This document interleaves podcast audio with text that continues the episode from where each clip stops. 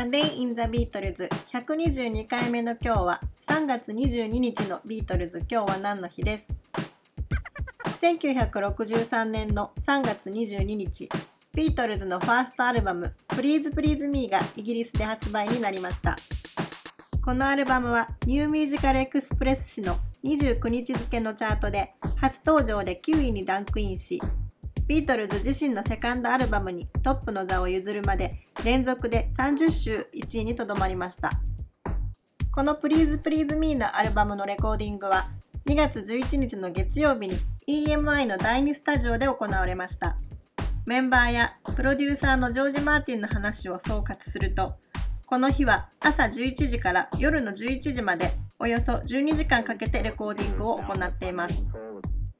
まずアルバムに入れるべき曲を抽出するためにビートルズがライブで演奏していたレパートリーの中からアルバムに収録する曲をまずは全曲通しでリハーサルをしてその後1曲ずつ何テイクか収録し仕上げていきました。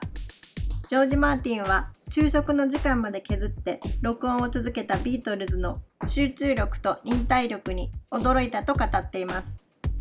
ニール・アスピノールによると初めてのアルバムのレコーディングでビートルズのメンバーはとても緊張していたようです。ジョージもみんなとてもピリピリしていたと語っていて、ジョージの歌う Do You Want to Know a Secret も誰も歌い方を教えてくれなかったからどんな風に歌ったらいいかわからなくて自分のボーカルが気に入らなかったとも話しています。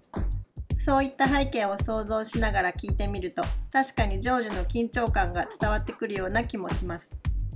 そして夕方に食堂でやっと休憩を取った後、アルバムを完成させるための最後の一曲、ツイストシャウトのレコーディングを行いました。